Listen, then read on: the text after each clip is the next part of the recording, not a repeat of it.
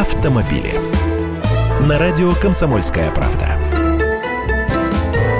Здравствуйте. Покупаем российское. Это не лозунг, а констатация факта. Вот вам отрасль, где импортозамещение, о котором почему-то стали меньше говорить, работает в полной мере. Доля автомобилей местной сборки на российском рынке за 8 месяцев этого года составила 82%. И это максимальный уровень за всю историю российского авторынка. Еще год назад этот показатель был на уровне 80%. Пять лет назад на долю легковых автомобилей местной сборки при приходилось менее двух третей рынка, а в 2008 году машин российского производства продавалось и вовсе меньше, чем привезенных из-за границы, всего 44%. Такие данные приводит агентство «Автостат».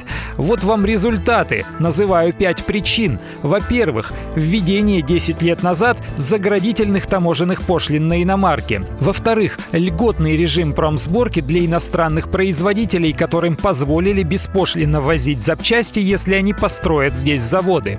В-третьих, падение курса рубля сделало инвалютную сборку чрезмерно дорогой, а при российской сборке можно хотя бы какие-то процессы сделать дешевле, некоторые комплектующие произвести внутри страны. В-четвертых, автопроизводители нащупали золотую жилу, компактные седанчики и небольшие кроссоверы. Их теперь и выпускают. Ну и в-пятых, новая экономическая реальность заставила покупателей спуститься с небес на землю, затянуть пояса потуже и выбирать машины попроще. Я Андрей Гречаник, автоэксперт «Комсомольской правды». С удовольствием общаюсь с вами в программе «Дави на газ» по будням в 8 утра по московскому времени.